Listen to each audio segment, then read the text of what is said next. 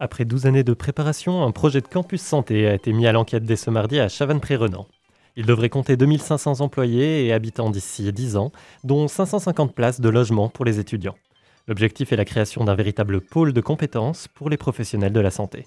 L'un des bâtiments sera exploité en commun par la Haute École de Santé de la Source, par la Faculté de Biologie et de Médecine de l'UNIL et par le CHUV.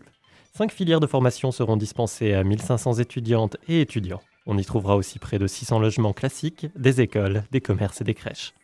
Le canton de Vaud appelle la population à s'engager bénévolement pendant la pandémie. Les volontaires n'ont pas besoin d'une formation spécifique et peuvent apporter leur aide ponctuellement ou pour une plus longue durée. Les tâches iront de la préparation et la livraison de repas à domicile à la gestion administrative, en passant par l'aide pour les cours ou le soutien à des résidents d'institutions. Le projet est le fruit d'une collaboration du département de la santé et de l'action sociale avec l'association Bénévolat Vaud. La Suisse enregistre 4241 nouveaux cas de coronavirus en 24 heures. Si le nombre de cas supplémentaires est en baisse, le taux de mortalité reste très élevé avec 142 nouveaux décès. En point presse cet après-midi à Berne, l'OFSP indique que le nombre de nouveaux cas est divisé par deux toutes les deux semaines en Suisse. Si ce taux continue à baisser au même rythme, on commencera la nouvelle année avec moins de 500 cas par jour, selon Martin Ackermann, chef de la task force scientifique de la Confédération. L'OFSP rappelle que 60% des lits de soins intensifs disponibles en Suisse sont occupés par des victimes du Covid. Il reste particulièrement important de se faire tester en cas de symptômes. Un nouveau journal pour combler la disparition du régional en mai dernier dans la région Riviera-Chablais, c'est le projet dirigé par Armando Prizzi, ancien distributeur du régional. Le nouveau journal se présentera sous la forme d'un hebdomadaire payant et d'un tout-ménage mensuel. Le journal a le soutien de Tamedia qui souhaite qu'il fournisse du contenu régional à son titre vaudois 24 heures. Donald Trump a finalement donné hier soir son feu vert au processus de transfert du pouvoir à Joe Biden. Il n'a toutefois pas encore reconnu la victoire du démocrate, promettant sur Twitter de poursuivre son juste combat et affirme croire qu'il triomphera. Il tente en effet depuis deux semaines de contester en justice les résultats du scrutin du 3 novembre, mais il peine à fournir des preuves pour ses allégations de fraude. Il a perdu ces derniers jours un nombre croissant de soutien des républicains qui le suivaient encore. L'équipe de Joe Biden a pris note de cette décision qui lui permettra de faciliter son entrée à la Maison-Blanche qu'il prépare depuis déjà plusieurs jours. En France, pour finir, Emmanuel Macron s'adressera de nouveau aux Français ce mardi soir à 20h. À quelques semaines de Noël, il devrait relâcher un peu les contraintes du confinement et présenter l'agenda pour les semaines à venir. Il est probable que des limites s'appliqueront à Noël avec un possible couvre-feu et un appel à la responsabilisation. Fréquence banane, la météo. Demain, le soleil devrait nous accompagner toute la journée. La température sera d'approximativement 7 degrés avec une max de 9 pendant l'après-midi. Humidité par contre assez élevée entre les 80 et 84% Le vent devrait souffler assez constant toute la journée à environ 6 km par heure et le soir à un max de 11. Pendant toute la semaine, on aura des journées assez ensoleillées avec quelques nuages, sauf samedi qui s'annonce être une journée plutôt nuageuse. Mais ne vous préoccupez pas, le soleil ne nous quitte pas pendant le week-end. Au contraire, on pourra profiter d'un bon soleil dominical. Bonsoir. 18h-19h. Micropolis. Bonsoir, bonsoir Carentin, bonsoir Salut, salut. Mathias. Bonsoir. Et bienvenue vous, vous tout le monde. Nous sommes l'équipe des Mosquito Vibe et ce soir on vous propose de traiter un argument assez important dans ces jours, c'est les votations du 29 novembre. Et il y a deux initiatives populaires qui nous amènent à voter, donc allons-y. Et commençons tout de suite en rentrant dans le vif du sujet avec la chronique de Mathias qui va nous parler des sujets de votation leurs respectifs arguments. Mais d'abord, je vous rappelle que vous pouvez toujours nous partager votre opinion et idées, écrivant ou appelant le numéro 079 921 4700 ou par les réseaux sociaux Facebook, Twitter, Instagram, Snapchat. Et n'oubliez pas que vous pouvez toujours nous écouter sur Spotify ou sur le site fréquencebanane.ch. Je finis mon marketing et maintenant, avant de laisser la parole à Mathias, on vous propose d'écouter avec nous Killer Queen The Queen et Losing My Religion.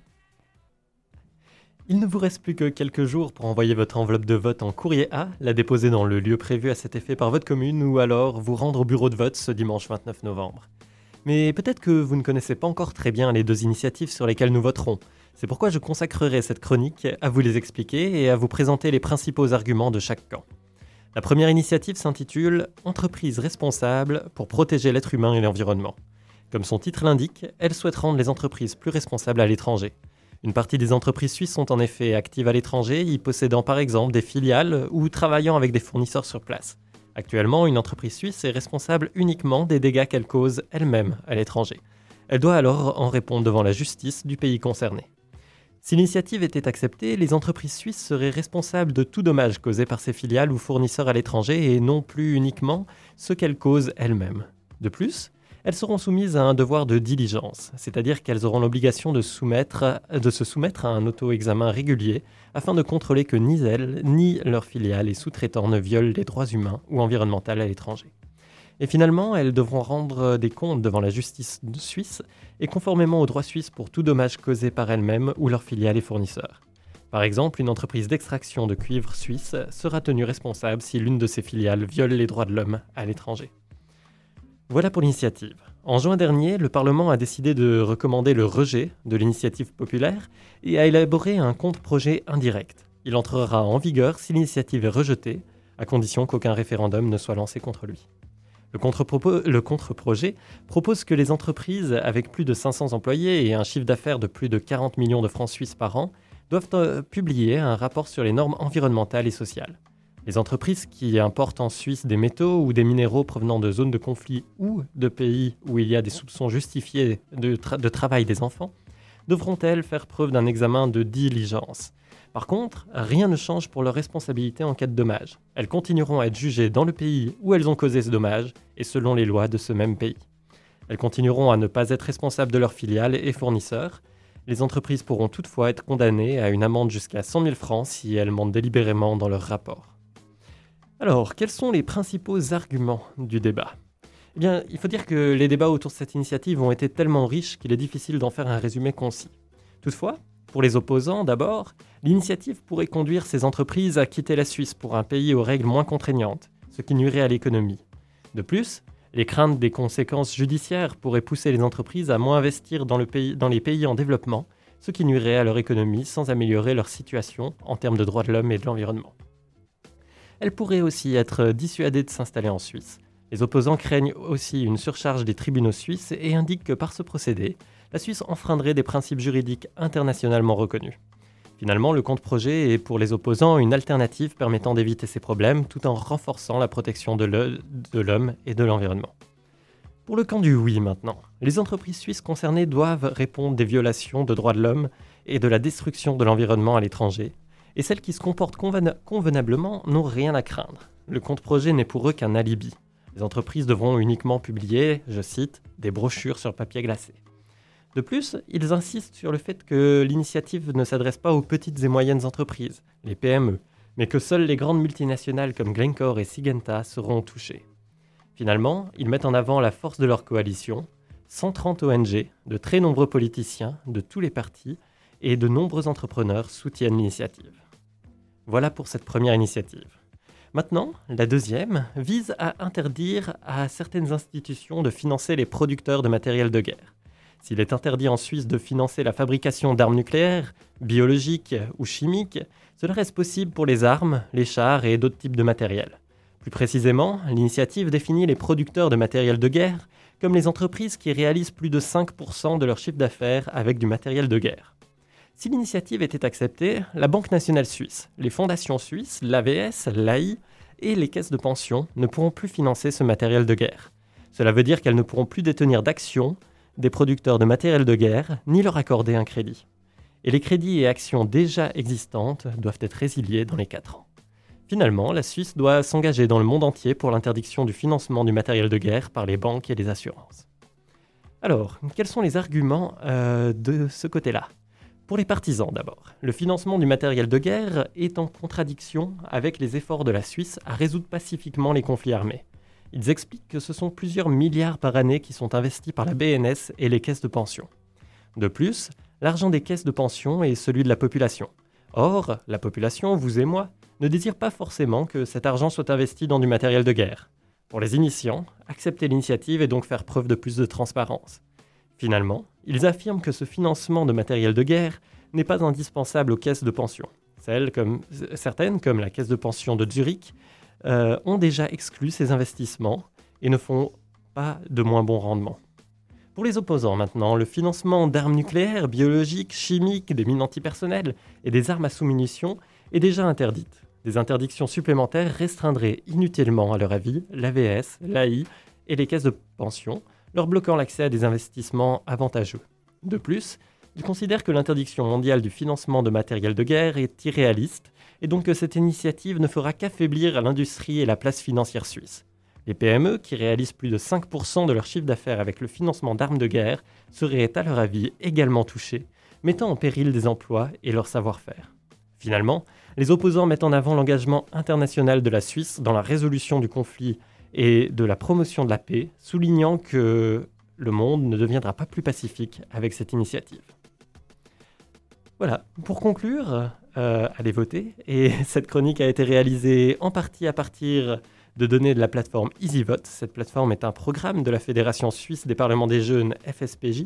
Son but est d'intéresser davantage les jeunes Suisses et Suisses à la politique et de leur faire connaître notre système politique. Leur, porte-parole roman, Robert Rosenzow, était invité la semaine passée sur l'antenne genevoise de Fréquence Banane. Vous pouvez réécouter le podcast de l'interview sur notre site internet et les différentes plateformes de streaming. Bah, merci beaucoup Mathias et je vous rappelle que vous êtes sur Radio Banane avec les Mosquito Vibes et lui est le magnifique David Bowie. Et puis c'était Elton John avec Rocketman. Fréquence banane? L'infocampus. Ouvre ses portes.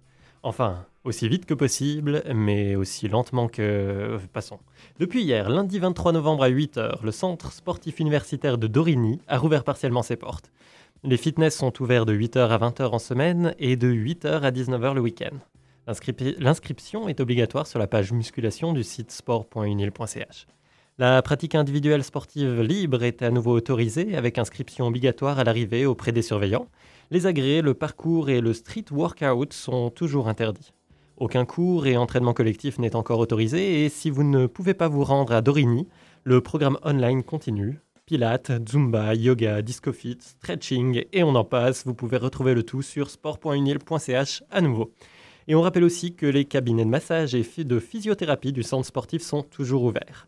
Sport encore, le LUC de voile, LUC pour Lausanne Université Club, organise le mercredi 25 septembre, soit demain, à 12h, une présentation générale de leur activité. Et à 12h30, ils seront là pour vous expliquer comment faire des sorties ou des régates en voile.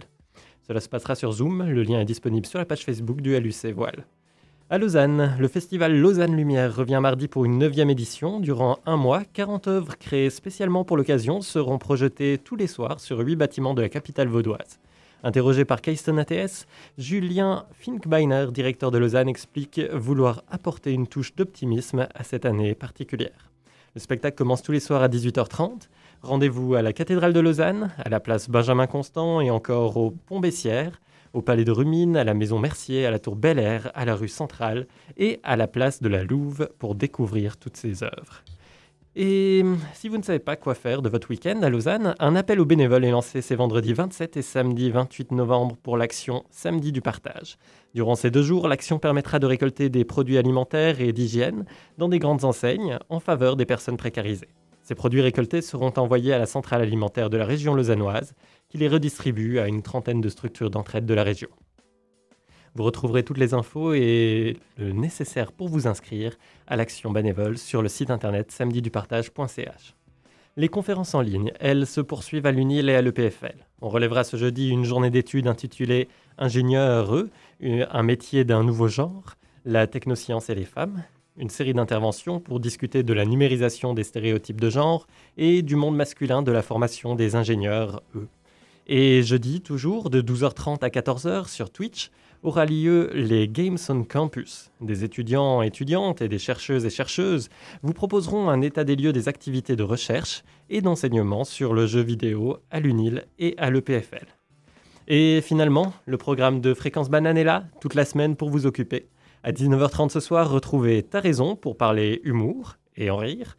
Puis à 20h30, les chroniqueuses de l'école des bananes vous raconteront des anecdotes personnelles qu'elles mettront en lien avec une œuvre d'art particulière. Et pour le reste de la semaine, nous parlerons rap argent, teen movies, hiver, cinq sens, sexe, dragon, nostalgie et bien plus sur Fréquence Banane. Alors, restez connectés.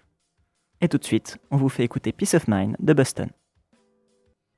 Ce soir, comme vous pouvez l'entendre, on est à C-Rock sur Fréquence Banane. Et on vient d'écouter Penny Lane de Beatles. Mais maintenant, on va se dédier à Carentin et sa chronique qui va nous parler de la démocratie participative en Suisse. Donc, je lui laisse tout de suite la parole. Alors oui, donc comme on en a, comme on en a discuté en début de soirée, le 29 novembre, les Suisses s'exprimeront à propos de l'initiative Entreprise responsable et l'initiative contre le commerce de guerre. Mais si la saison des votations revient tous les trimestres en Suisse, le système de démocratie directe qui en est à l'origine est avant tout une spécificité du pays, et ça sera au centre de notre chronique ce soir.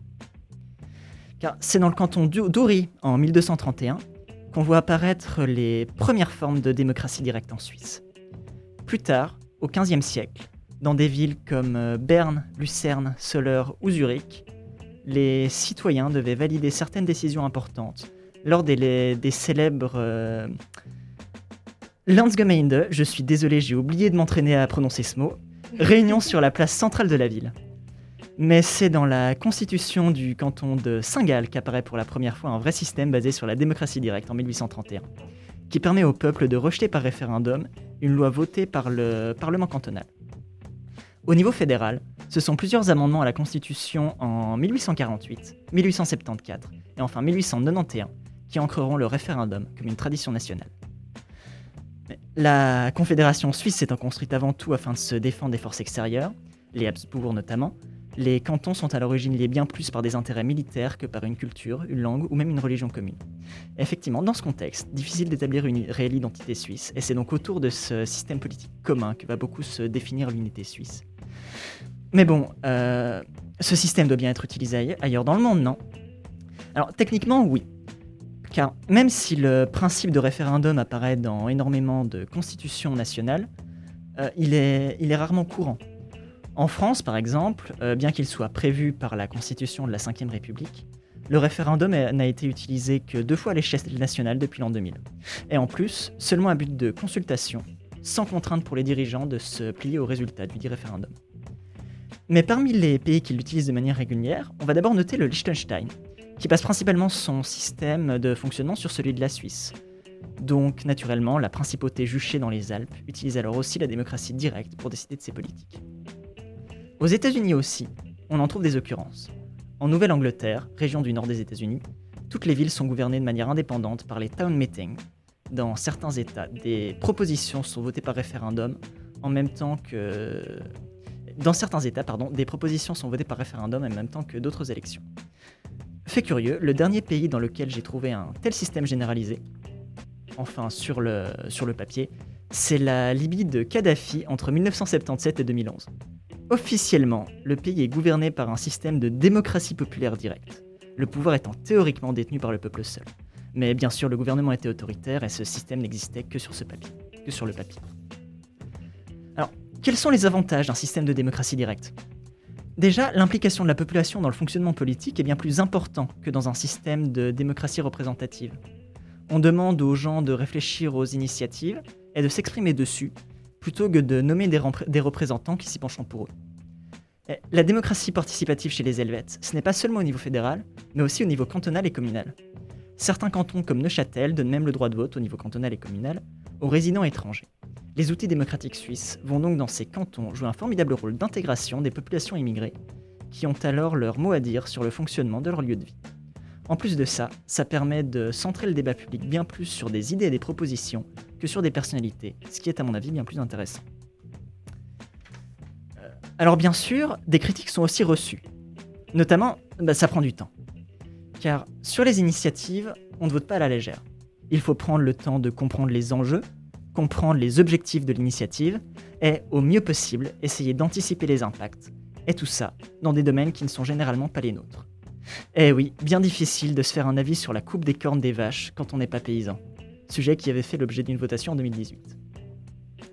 Et maintenant qu'on a glissé sur le terrain des anecdotes, sachez que les traditionnels euh, Landsgemeinde, où le vote se fait à main levée, existent encore à Glaris et en Appenzell intérieur, agrémenté de défilés en tenue traditionnelle. Et car un rappel ne fait jamais de mal. Euh, comment voter le 29 novembre prochain? Tous les Suisses majeurs ont dû recevoir leur matériel de vote. Pour les Vaudois qui nous écoutent, qui n'ont pas, qui n'ont encore rien reçu, vous avez jusqu'à vendredi, pour vous adresser au greffe de votre euh, commune pour régler la situation. Le matériel de vote est constitué d'une enveloppe contenant le bulletin de vote et d'un leaflet d'explication concernant les initiatives euh, au vote. Il contient une explication générale des initiatives, les arguments avancés pour, les arguments avancés contre. Euh, L'avis du Conseil fédéral est indiqué, ainsi que les avis des principaux partis politiques. Vous pouvez voter soit par voie postale, en renvoyant le bulletin dans une enveloppe prépayée fournie, ou en vous rendant au bureau de vote de votre commune. Enfin, bien sûr, sauf si vous habitez à Glaris, dans ce cas, vous devrez voter à main levée entre deux festivals de Yodel. Bien sûr, c'est une blague, hein. les, les ont seulement lieu en avril et ont malheureusement été annulés cette année à cause du coronavirus. Et bien sûr, petit bonus pour les élections suisses, Donald Trump ne va pas essayer d'invalider votre vote par voie postale. Et tout de suite, on va écouter Another One Bites the Dust de Queen. 18h, 19h. Micropolis. Et merci pour votre écoute. On arrive à la fin de notre émission, espérant qu'elle vous a plu, mais surtout qu'elle a été utile pour ceux et celles qui étaient hein, pas encore euh, sûrs de leur vote. Et euh, donc, euh, merci Mathias, mais merci Quentin pour euh, votre temps, votre super chronique. Bye Merci à toi, bonne soirée. Et euh, si vous voulez, restez connectés sur Radio Banane parce que tout de suite, euh, vers à 19h30, pas tout de suite, il y aura Ta raison avec leur euh, émission sur l'humour. Donc restez synchronisés sur Fréquence Banane et en attendant, on vous propose d'écouter David Bowie. Bisous